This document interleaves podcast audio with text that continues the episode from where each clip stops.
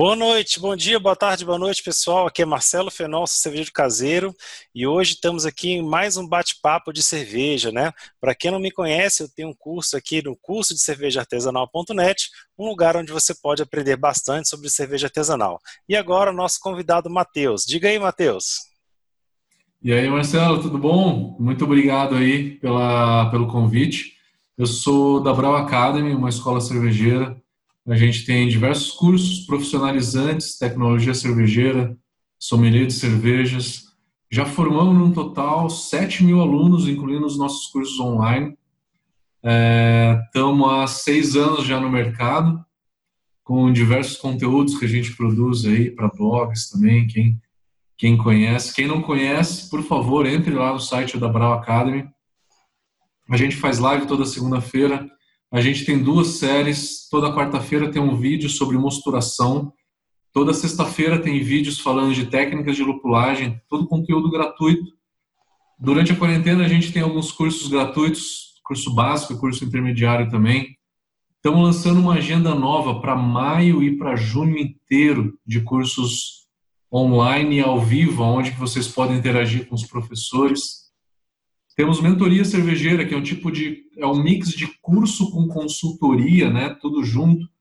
Para o caseiro, voltado para o caseiro, que o caseiro pode fazer da forma que quiser, escolher o assunto e debater algum assunto, ou elaborar uma receita, discutir, ou mandar uma cerveja para a gente avaliar, a gente avaliar junto.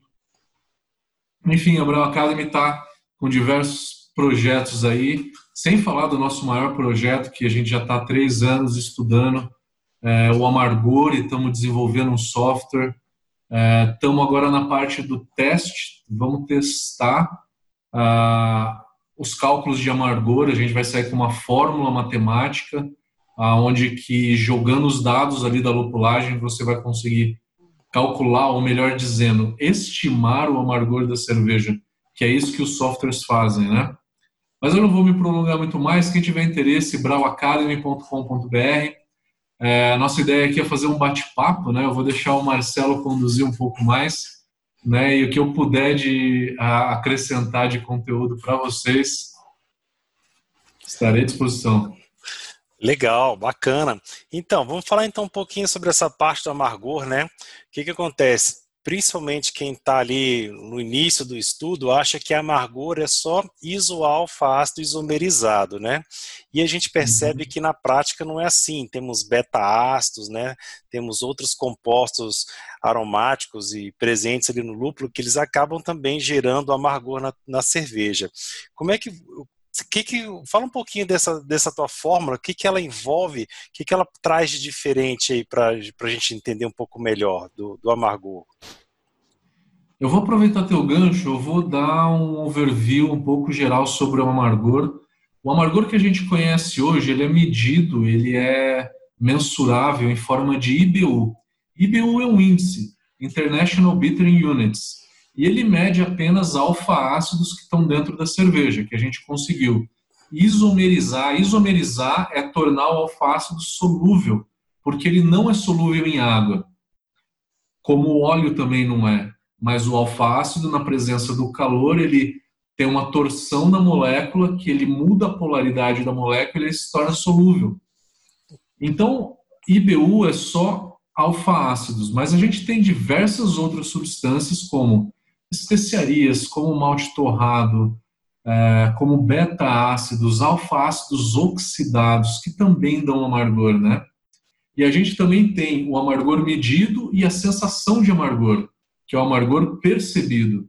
O amargor percebido ele é influenciado por pelo dulçor do malte, pelo esterificado da cerveja, é, por um complexo né, de fatores de, de sabor na cerveja que acaba influenciando a nossa percepção do amargor.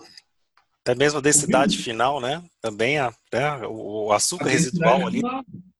Se a gente tem uma, uma FG alta, isso quer dizer que a cerveja é mais doce. Ela sendo mais doce, a percepção de amargor cai.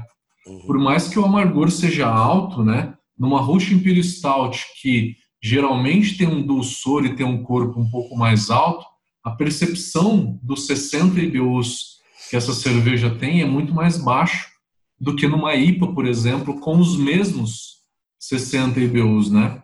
Então, uma coisa é a percepção, outra coisa é a, a medição do amargor, propriamente dito. Como você comentou, alguns, uh, algumas substâncias que dão amargor que a gente descobriu recentemente, né?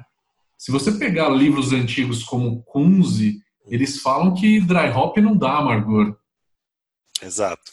Mas a gente descobriu de uns cinco anos para cá que o dry hop dá amargor e conseguiram provar quais são essas substâncias. Os alfa-ácidos, quando a gente joga o lúpulo de dry hop, se a gente tem alfa-ácidos oxidados ali dentro, esses alfa-ácidos oxidados, a romulinona, se torna solúvel em água, né? E aí ele acaba se tornando solúvel na cerveja. Não só alfa-ácido oxidado, mas beta-ácido oxidado, é, a gente tem uma solubilização também grande de alfa-ácidos não isomerizados, não isomerizados. O não isomerizado ele tem um amargor, só que 10 vezes menor do que o alfa-ácido isomerizado, uhum. que é o que está na cerveja. O que a gente conhece é o alfa-ácido isomerizado, que depois que ele isomeriza, o amargor dele se multiplica por 10. Uhum. Né? Então isso é bom. É, e aí a gente tem diversas outras substâncias que vai dando é, compostos de amargor para a nossa cerveja, né? E você acha, Fazendo... que, você acha que o próprio processo fermentativo ele acaba afetando a retenção desse amargor? Por exemplo, é, um dry hop em, em, início de fermentação ou durante, ou um, um, dry hop que às vezes é feito numa temperatura muito alta, ou uma levedura tipo uma que vai que tem uma fermentação muito vigorosa que acaba é, retirando muito composto aromático. Você acha que ele acaba também afetando essa sensação de amargor? Como é que a fermentação pode influenciar no amargor? É, o primeiro, mais antigo, mais conhecido de todos os fatores é a intensidade da fermentação, como você disse. A intensidade da fermentação ela pode arrastar não só os óleos essenciais, mas arrastar para junto do krausening, né, que é a espuma da cerveja, os alfa-ácidos e deixar esses alfa-ácidos presos na espuma e com isso reduzir um pouco do amargor. A levedura, é, o alfácido, melhor dizendo, ele gruda na parede da levedura. Se a gente tem uma levedura que não flucula muito bem, esses alfa-ácidos eles vão grudar mais na parede da levedura. E com isso a gente pode reduzir o nosso IBU em por volta de 5%. As leveduras que não floculam bem, que são elas as de Vais, né? Uhum. A de cerveja de trigo, né, Weissbier, e também as belgas. Então, a floculação da levedura importa a quantidade de levedura que você joga lá, e na lager a gente joga o dobro do que na ale. Então, né, tudo isso influencia com certeza no amargor. Não só na fermentação, na, na maturação também. Na maturação, um pouco desses alfastos vão decantar. Um pouco.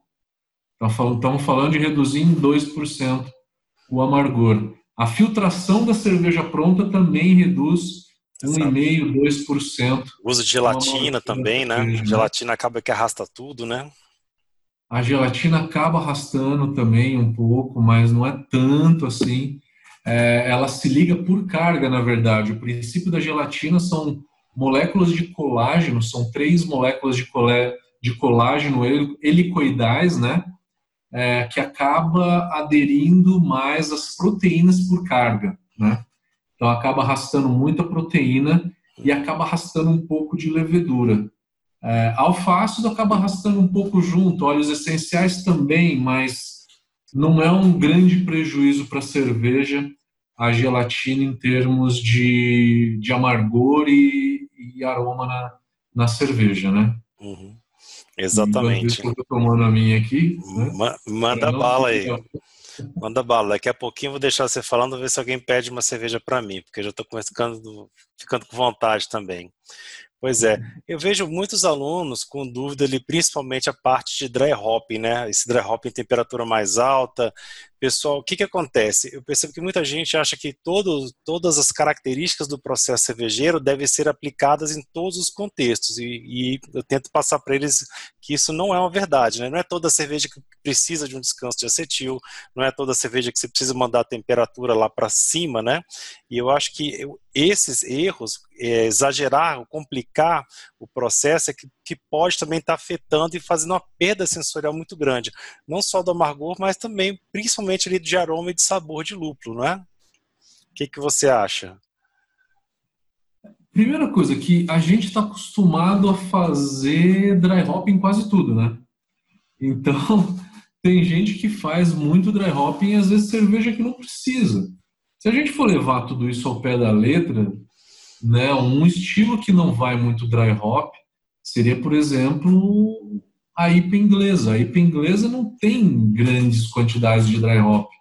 Aliás, são poucos os exemplares que têm dry hop. Tem uma maior Exato. parte desses exemplares com lúpulo, uma grande quantidade de lúpulo no Ripple, né? que aí vai gerar um, um sabor, um aroma não tão intenso quanto o dry hop, que vai deixar essa cerveja interessante também, né? É, então, depende, né? O que, que a gente quer fazer? A gente quer seguir o estilo à risca, como ele é na origem, ou a gente quer fazer algo um pouco adaptado, porque a gente gosta, porque a gente quer, né? É, eu acho que o brasileiro ele tem muito disso, dele gostar de uma coisa e querer colocar aquilo em tudo, né? Hoje a gente vê um monte de cervejas lagers lupuladas aí. Daqui a pouco a gente vai acabar pegando hop barley wine, né? Bock barley wine, bock hop, alguma coisa assim, de tanto de exagero de lúpulo que o pessoal gosta e tenta usar nos outros estilos. E acaba que eles perdem muito no equilíbrio no resultado da cerveja, né? Exatamente. E até comercial, a gente, né? A gente puxa muito para a escola americana, né? E o americano tem essa característica, pega um estilo tradicional e joga lúpulo nela. A American Stout, ela tem 50 IBUs, ao passo que a English Stout, né, Stout inglesa, tem por volta de 25. É, e aí o americano pega uma Red IPA e faz uma pega uma Red Ale e faz uma Red IPA, né? Pega uma Wheat Beer e faz uma White IPA. Pega uma Rye Beer e faz uma Rye IPA, né? E aí vai, pega uma Brown Ale e faz uma Brown IPA. Enfim, tudo eles jogam uma carga de lúpulo bem maior. Até a própria Weiss, né? Nos Estados Unidos não tem Weiss, eles não gostam daquele esterificado, daquele fenólico que a, a cerveja de trigo alemã né? tem, né? Uhum. Exato. Vão lá e jogam lupulagem. Então, isso é uma característica da escola. E é uma paixão não só americana e não só brasileira, mas você vê isso como uma tendência mundial. Eu vejo isso como uma tendência mundial da cerveja em todos os locais que a gente vê. Exceção, é muito engraçado isso, que no Japão eles não puxam tanto para a escola americana. Porque se você for ver o mundo inteiro, todos os mercados tem uma boa IPA, tem é, uma New England, uma Haze, é, mas poucos é, poucos mercados não puxam tanto para essa escola americana. E o japonês é um deles. Curiosidade. Acho que o japonês e o, e o, alemão eles são muito centrados, né? eles são muito fechados da cultura deles. Acho que eles trazem aqueles traços dele, a, aquela ideia de pensar 30 anos lá na frente, e acho que centralizam muito essa, essa possibilidade de criatividade. Né? Será que é por aí? Eu acho que muito disso. Eu acho que ele é muito mais tradicional ele é mais contido, ele não toma cervejas com uma graduação alcoólica tão maior, né? É, o oriental ele também tem esse lance de ficar vermelho quando ele toma muito álcool, né? Aí o álcool, não é o alface, não tem nada a ver com amargor, né? É, mas tem a ver, eu acho, com a característica do japonês, né? Eu acho que a cultura japonesa acaba acaba sendo essa cultura onde que é, eles são mais tradicionais, eles são mais contidos, o japonês é muito tímido, né? Eu imagino que o japonês ele deve ter muita vergonha de ficar bêbado, né? Então, eu estudei com japoneses, eu conheci muitos japoneses que dá para sentir um pouquinho como que é essa cultura por conta disso, né? Então, eu acho que puxa muito a cultura deles, a cultura deles tem tem meio que esse significado, né? É, que...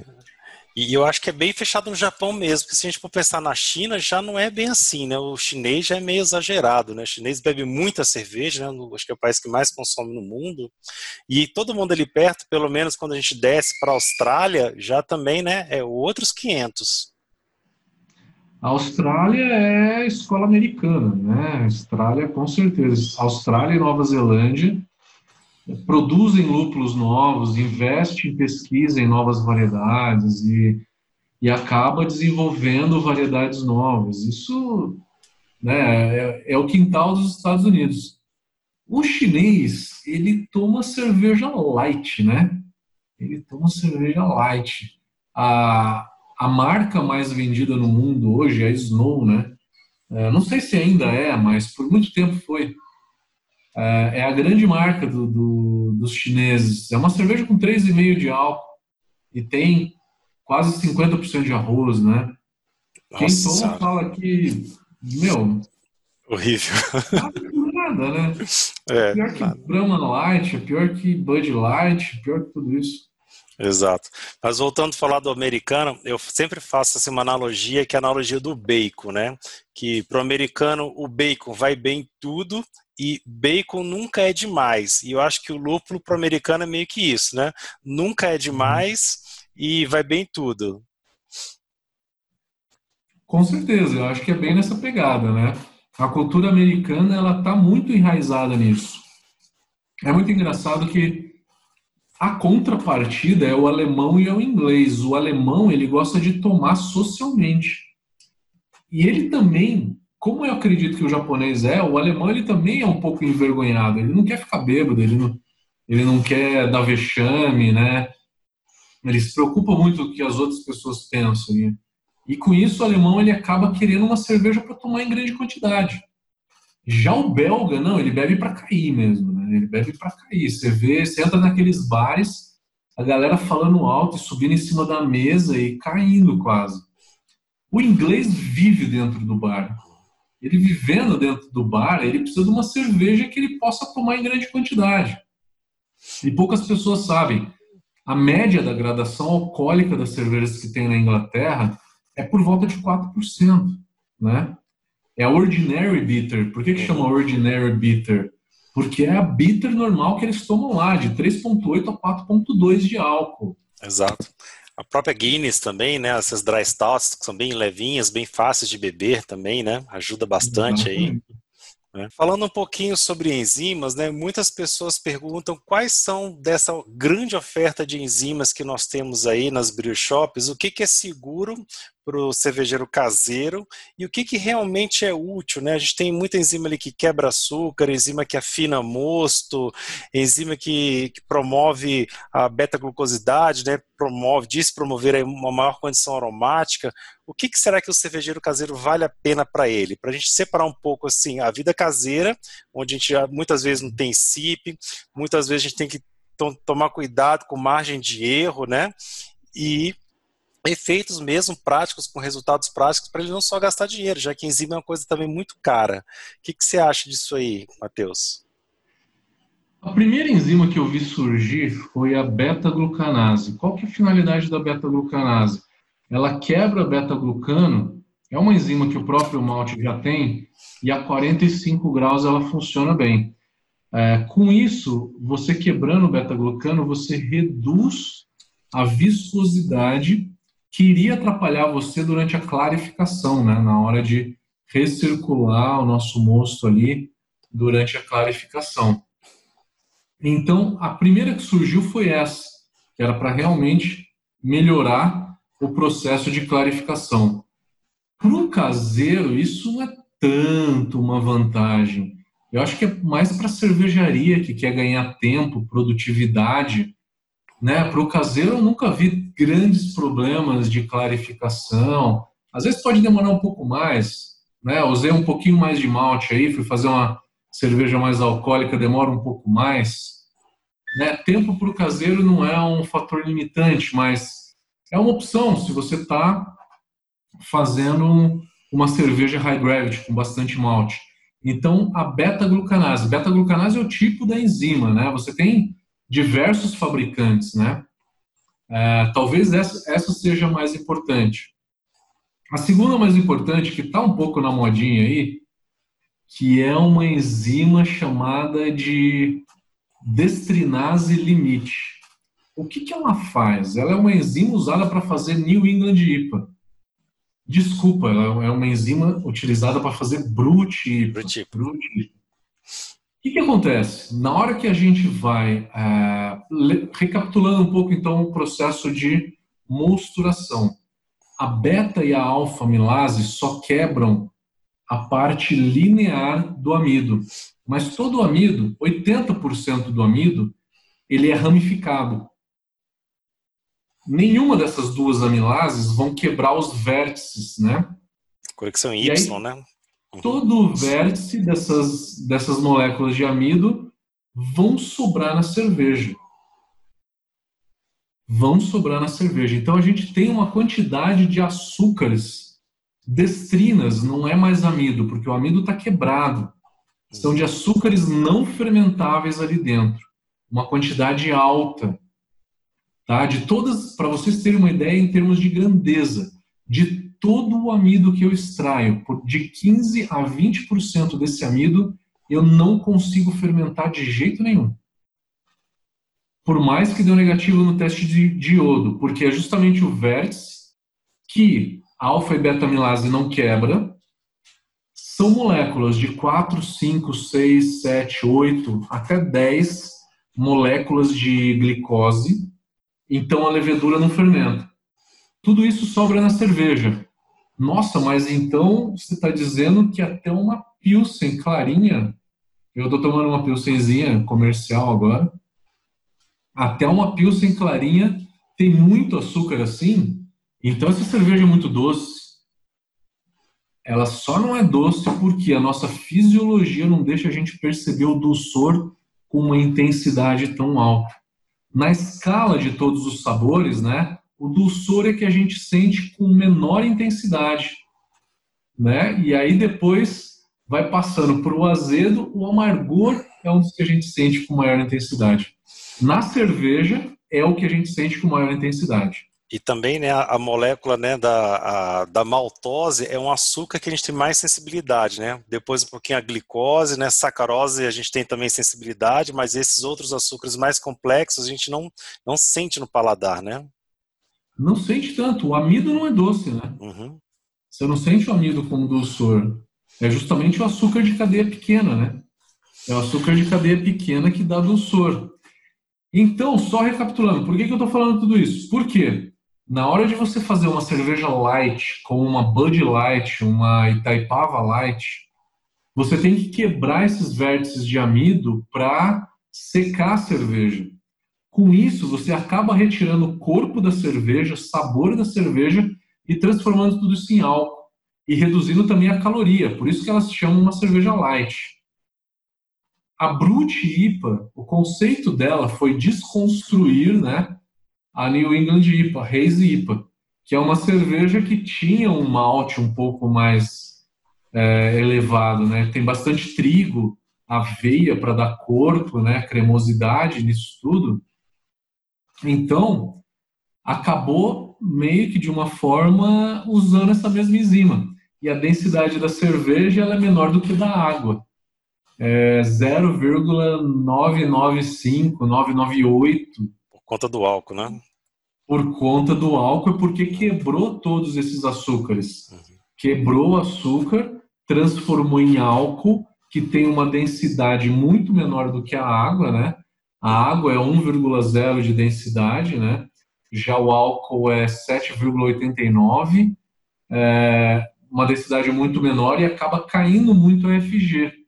Então, essa é uma enzima chamada de destrinase limite que quebra esses açúcares, é, os açúcares que nenhuma outra enzima consegue quebrar. Com isso, eles vão ser fermentáveis, né?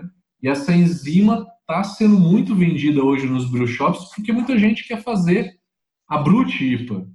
Exato. E não uma light lager, né? Exato. Mas acho que é bom lembrar também que ele não deve comprar isso para tentar usar em todas as cervejas, senão vai acabar tendo cerveja muito aguada e sem gosto de nada, né? É só para o estilo. Tem muito cervejeiro que acha que o ingrediente serve para tudo. Então, eu acho que é importante afirmar que é para isso e não é para o resto. Bem colocado, bem colocado. Não vamos usar isso daí a torta direita, porque senão não vai dar certo, né? Senão vai fugir muito do estilo e a cerveja fica aguada mesmo. Esses açúcares que sobram, que não são fermentáveis, eles são necessários, né?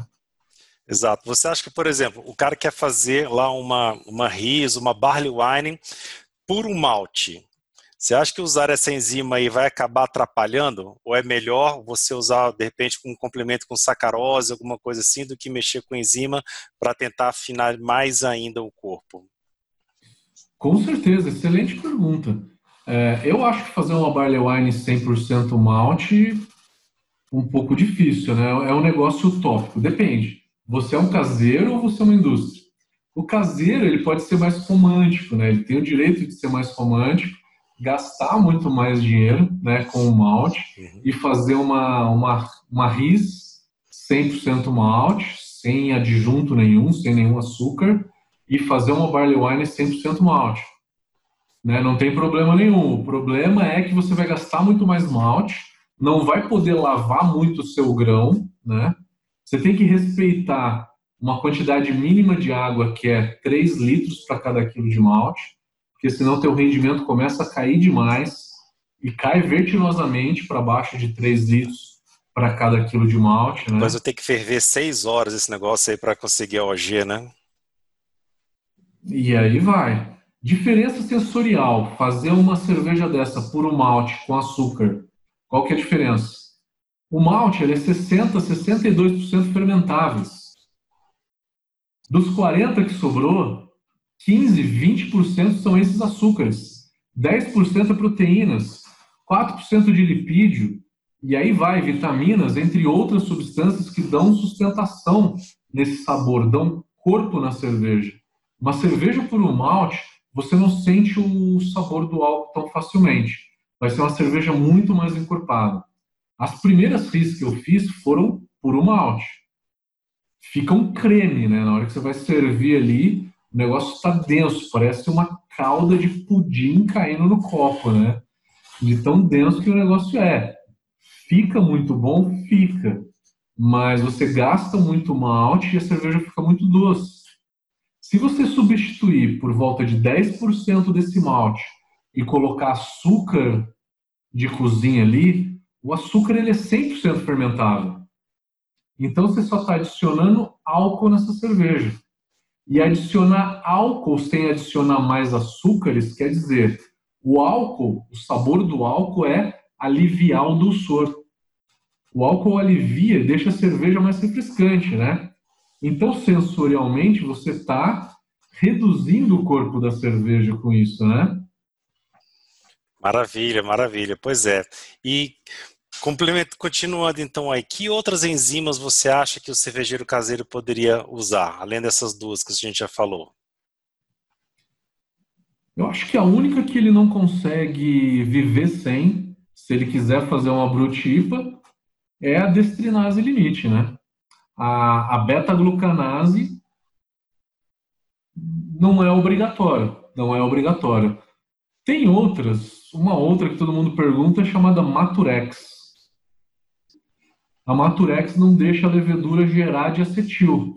Isso te economiza uns dois dias, que é a parada de diacetil. Você não precisaria fazer a parada de diacetil usando essa enzima. É, mas acho que essa para o caseiro, né? Acho que o custo é muito alto para o benefício que ela teria, né? Acho que para a indústria faz mais sentido, né? A mais importante é essa de quebrar para fazer a brutipa, né? Sim. A destrinase limite, na minha opinião. Aí você tem outras coisas que são adjuntos, né? E não são enzimas, como o Real Flock, que é para clarificar a cerveja, Biofine, é... você tem a gelatina, propriamente dito. Né? Tem, tem também é. alguns deles que são voltados a aumentar o tempo de prateleira, né? diminuir ali a propagação de bactérias, né? Também. antioxidantes também, são todos adjuntos, não são enzimas. Exato. Maravilha. Vamos falar agora um pouquinho de, de, equipamento e caseiro. Tem surgido coisas novas no mercado, né? Temos single vessel que começa a dominar, né? Cada vez mais aparecendo single vessel e diminuindo o tradicional sistema de duas ou três panelas, ou mesmo BIAB. E agora temos também essas panelas novas, né? Que prometem você fazer ali um, um quase que um bibloco em casa. O que, que a gente pode falar sobre isso daí? Single vessel ela acabou virando meio que uma moda para o caseiro hoje, né? Da onde que surgiu isso? A single vessel veio de uma de um método de mosturação chamado brew in a bag. O brew in a bag era você colocar todos os grãos dentro de um saco, né? E aí colocar esse saco dentro da tua panela de mostura. E aí você retira tudo isso, né? Dessa forma, simplesmente assim. O que, que o single vessel é? Ele é um brew in a bag de inox, né? Você tem uma panela ali onde que fica todo o líquido, que tem a resistência embaixo. Dentro dessa panela vai um cesto, aonde que os grãos ficam concentrados ali dentro. Ficam concentrados ali dentro e não saem. Que eu consigo. É, existem single vessel onde que esse cesto vai dentro da panela maior e tem outros que vai para cima, onde que ficam as duas, uma em cima da outra. A finalidade é a mesma, né? É a mesma. Todo single vessel vai ter que ter duas panelas. Uma que é a maior, onde que está a resistência, onde que tem o aquecimento, e uma outra que é o cesto, onde que estão os grãos. Os grãos podem ficar, esse cesto pode ficar dentro da panela de fervura ou um pouco para cima. A vantagem de ficar dentro que você tem uma homogeneidade térmica maior ali dentro. A desvantagem de ficar fora é que você precisa colocar uma manta térmica em cima da, dessa panela para não perder muito a temperatura. Entendi. Mas em relação à eficiência, você acha que é a mesma coisa ou que tem alguma diferença? A grande vantagem é praticidade. A desvantagem é eficiência. Por quê? Colocou os grãos ali no cesto, você geralmente a maioria das pessoas não mexe muito, né? É, e deixar o grão ali sem mexer muito quer dizer o quê? Quer dizer que esse grão ele vai criar essa camada de grãos vai criar caminhos preferenciais ali dentro, aonde que durante essa recirculação eu não consigo fazer com que o meu mosto passa homogene, homogeneamente por todos os grãos e consiga fazer uma extração melhor. Então a eficiência ela é mais baixa. Porém, a dica que eu dou é sempre tentar mexer no comecinho da mostura, se você conseguir essa camada de grãos, para que com isso você consiga aumentar a sua eficiência. E aí, mais para o final da mostura, você deixa a recirculação acontecendo com os grãos parados ali porque daí você consegue clarificar o teu mosto, que é um dos objetivos, né, dessa etapa é clarificar o mosto também. Exato, que já pode estar juntando ali perto já do mesh out, né, com temperatura até mais alta, que facilita aí essa a tanto a recirculação quanto a limpeza, né? Tá, exatamente, exatamente. É, só falando um pouquinho sobre essa parte de mosturação, um tempo atrás eu tinha lido aquele método Overnight Mesh, não sei se você já leu sobre ele, no qual eles separam a mosturação em duas etapas. Faz uma mosturação, por exemplo, à noite, termina no mesh out, e no outro dia ele faz a fervura. Com isso, ele teria um pouco, o cervejeiro caseiro teria mais tempo, por exemplo, para a família, né? Dividindo ali em dois dias, o pessoal fazendo sexta para sábado, de sábado para domingo. E eu, eu fiz algumas experiências e, e, em relação a deixar mosturando por mais tempo, fazendo mosturas de duas, três horas até oito horas seguidas. E eu consegui perceber que de duas até três horas você até tem um pouco mais de ganho de eficiência. A partir daí você não ganha mais eficiência. Mas você tem alguma experiência, alguma coisinha para falar em relação a essas mosturas bem longas, assim, com duas horas ou mais de duração? Tenho, tenho sim, tenho sim. Faz todo sentido, a eficiência aumenta. Por quê? Porque a quebra do amido, ela não é um negócio que deu negativo ali no teste do iodo, acabou a ação enzimática. Não. Você tem uma, uma atividade residual dessas enzimas que perduram por até 6 ou 8 horas, realmente, que é o tempo que você falou. Aí a tua eficiência vai aumentar 4 ou 5%. Só que não é viável numa cervejaria comercial porque você precisa de um longo tempo para ter esse ganho de eficiência, não vale a pena, financeiramente dizendo. A vantagem de deixar essas mosturações longas é essa da eficiência, a desvantagem é que você pode acidificar um pouco mais ela, que talvez não seja uma grande desvantagem, mas a desvantagem real para o caseiro é probabilidade de contaminação. E essa é, uma, uma, é um risco muito fácil, uma coisa muito fácil de acontecer aí, tem que deixar muito fechado, tentar, tentar garantir o máximo possível aí da sanitização dessa panela e não entrar nada. É, mas a gente tem que tomar cuidado que o próprio própria casca do malte já vem muitos lactobacilos ali, né? E nessa temperatura, tudo bem, se você conseguiu passar pelo menos ali dos 60 e poucos, talvez você até tenha conseguido matar uma boa parte dos lactobacilos. Mas mesmo assim, né, tem que tomar cuidado, porque está bem próximo da temperatura ótima deles, né? Exatamente, exatamente. É, o lactobacillus ele começa a morrer com 50 e poucos, né? Assim, 50 graus ele está no. Alguns lactobacilos estão no ótimo dele, né? Vão morrer por volta de 70. Então, se você fechar essa panela quando tiver um pouco mais do que 60 graus, você meio que pasteurizou tudo aquilo ali, né? Então, dessa forma, você está garantindo um pouco mais é, a contaminação desse, desse mosto, mas nunca é 100% garantido, né? É, acho que 100% garantido a gente não consegue mais nada hoje em dia, né? Agora, mais uma coisinha para a gente fechar esse assunto aí. Em relação a essas mosturações muito longas, você acha que também pode ter muita quebra de proteína, né, de médio peso molecular, baixo peso molecular, e a gente acabar tendo problema de retenção de espuma, informação de espuma nessas mosturações? Eu acredito que não, porque na hora que você tampou a panela, você vai fazer isso uns 70 graus mais ou menos que a protease que funciona bem a 50, 52, ela está desnaturada praticamente já. Já né? foi embora, né? Ela foi embora. Então a protease não vai continuar atuando.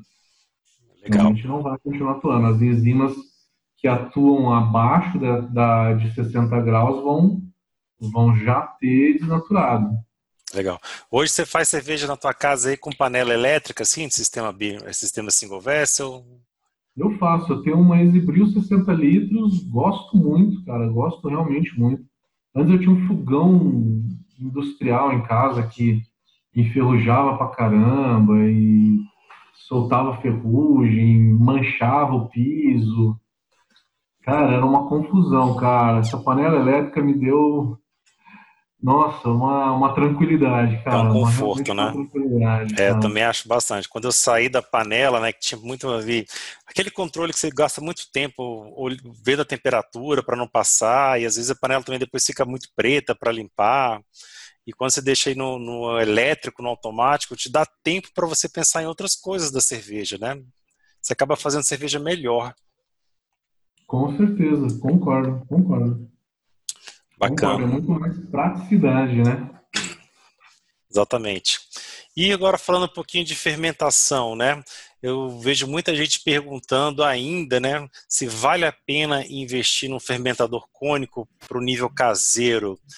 E qual que seria a tua opinião sobre isso? O fermentador cônico, ele é cônico para que você consiga decantar mais facilmente a levedura e ela é feita naquela angulação de 60 graus para que você consiga decantar melhor a levedura, né? Isso funciona para o inox, os 60 graus funciona para o inox. O de plástico a 60 graus, a levedura não tem a capacidade de escorregar pelo polipropileno, tá? Então, essa função você não tem no fermentador cônico de polipropileno, tá? Você só consegue aglutinar um pouco mais ela mas para você coletar essa levedura, você vai precisar de um pouquinho de pressão no teu fermentador para conseguir coletar essa levedura. É, e com isso, você consegue, né, dependendo da estrutura desse fermentador, se você a altura da válvula também depende da válvula de invase, né? É, ela tem que estar numa determinada altura onde você colete só cerveja limpa. Com isso você acaba tendo, né, uma cerveja mais limpa, um invase um pouco melhor por conta disso, né? Então o fermentador cônico ele acaba sendo melhor nessa parte, né, de coleta de levedura, limpar um pouco mais a cerveja. O caseiro ele só consegue esses efeitos quando ele faz aquela trasfega da cerveja através de um sifão, né? Vai com o sifão de cima para baixo, vai coletando, vai coletando a cerveja, passando para um outro balde e aí na hora que vai chegando no sedimento para a trasfega. É uma forma que o caseiro pode fazer dessa forma também, né? Exato. Então, são opções eu vejo assim, um, às vezes um dinheiro mal investido tipo, em duas situações. A primeira, quando ele tem um fermentador pequeno e ele compra fermentador pequeno cônico, né?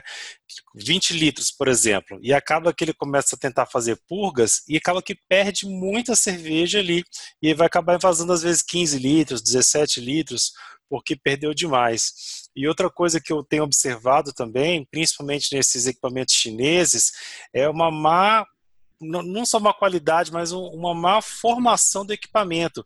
Por exemplo, colocam válvulas ali para você fazer purga, que é uma válvula de meia polegada e nem é de passagem plena, é aquela restrita. Então ele tem ali 3, 4 milímetros para passar levedura. É praticamente impossível você fazer uma, uma, uma, purga. Se fizer um code crash, então é que fica impossível mesmo, né? O, o equipamento acaba que fica inútil. Você já viu esse, esse tipo de situação? Já, eu já vi muito equipamento caseiro que não tem uma qualidade tão boa, né? A maioria desses fermentadores cônicos que são pequenos, seja ele para micro cervejaria ou para cervejeiro caseiro, geralmente não tem aquela qualidade tão, tão boa, né? Você acaba o custo-benefício dele já não fica tão interessante. Você acaba pagando muito caro no fermentador cônico de inox desse é, e acaba não sendo dos mais interessantes. Né? Então, eu não sei, eu acho que na hora de crescer a, a produção, tem que crescer logo para uma, uma panela de 250 e aí ter um fermentador realmente maior, 250 litros, 500 litros. Né? Então, não tem como, né? A não ser que queira ter um brinquedinho ali totalmente especial, né? Que seja um xodozinho é, mas o custo-benefício ele realmente ele não vale tanto a pena. É, vejo às vezes mesmo equipamentos top de linhas, como lá da SS americano, né, que aí sim o cara tem uma, uma válvula borboleta ali de duas polegadas, mas no fermentador de 20 litros, eu fico, fico vendo, nossa senhora, ter duas polegadas para 20 litros, é difícil até de, de operar ali, né, para não ter uma, uma perda, um, dar um vacilo qualquer ali, é complicado, né? Com certeza, não tem sentido. Duas polegadas é 4 centímetros de diâmetro, mais ou menos. Não tem, não tem sentido mesmo. Exato. Eu realmente não, não vejo essa possibilidade. Beleza. Matheus, muito obrigado. A gente já está aqui com mais ou menos uma meia hora de bate-papo, bate-papo técnico muitíssimo bom. Te agradeço é. imensamente a participação aqui, né? Dessa nossa dos cervejeiros caseiros começam a se falar mais, acho que só tem a contribuir aí para todo o público. E te convido a participar mais vezes aqui do, do canal também para a gente conseguir só difundir essa a cervejaria caseira e esse processo de fazer cerveja que para mim é um dos hobbies mais legais que eu já tive na minha vida. Com certeza, eu gosto muito de cerveja, não tenho o que falar, né? Eu era bancário é, e aí eu larguei tudo, eu era caseiro, eu larguei tudo para virar um cervejeiro profissional. E aí nessa história acabei indo estudar e, e trabalhar em cervejaria. E... Eu sou suspeita, né? Eu realmente gosto muito. Eu gosto muito do, do ambiente da cerveja artesanal. Ele é diferente. Eu trabalhava em banco antes, era número, era pressão, cobrança, era ganhar dinheiro, dinheiro, dinheiro, dinheiro, dinheiro. E eu não, eu não me via fazendo aquilo por muito mais tempo. Eu queria ter um pouco mais de prazer, né? Trabalhar com um pouquinho mais de prazer. E a cerveja foi quem me acolheu, então. Que massa, né? É bom demais. Uma das coisas que eu gosto, que eu gosto muito de culinária, né? também gosto de fazer comida. E acho que uma das coisas que mais me atraiu da cerveja, do, do, processo cervejeiro, além do ambiente, né? Eu só encontro pessoas legais, pessoas bacanas, situações bacanas, mas uma das coisas que me atrai muito são os aromas de todo o processo cervejeiro. O aroma da abraçagem eu gosto, o aroma da fermentação, o aroma do dry hopping. Esses aromas eu acho assim, me dá um prazer muito grande. Cara, o aroma fantástico. O que eu mais gosto é na hora que tá fervendo, você joga o lúpulo, né? Nossa, Nossa. é bom demais. Mas a fermentação também, cara, eu gosto muito daquele cheiro da fermentação, sei lá, coisa de doido, né? Ah, entrar numa adega e sentir aquele aroma da adega todo. Nossa senhora, nem me fale. Ah, é bom demais. Mas é isso aí, Matheus. Muito obrigado aí. Fala de novo o nome do teu canal para a gente se inscrever, para todo mundo conhecer. E vou deixar aqui embaixo aqui os nossos né? canais também. Brau Academy. Brau Academy quer dizer escola cervejeira em alemão, né? É brauacademy.com.br é o nosso site, mas a gente tem YouTube, é, youtube.com.br brauacademy, a gente tem Facebook, a gente tem Instagram Brau Academy também, a gente tem SoundCloud, a gente tem Twitter e a gente tem até Spotify. Tudo que a gente lança vai para o Spotify também. E é muito legal que vocês podem achar a gente aonde for, né? Praticamente todas as mídias a gente está por aí, é só digitar Brau Academy lá que. que Maravilha. Tá. Legal, bom demais. É. Então é isso aí, galera. Um forte abraço e até o próximo vídeo aí com a gente. Falou? Fiquem com Deus. Obrigado, Obrigado gente. Valeu.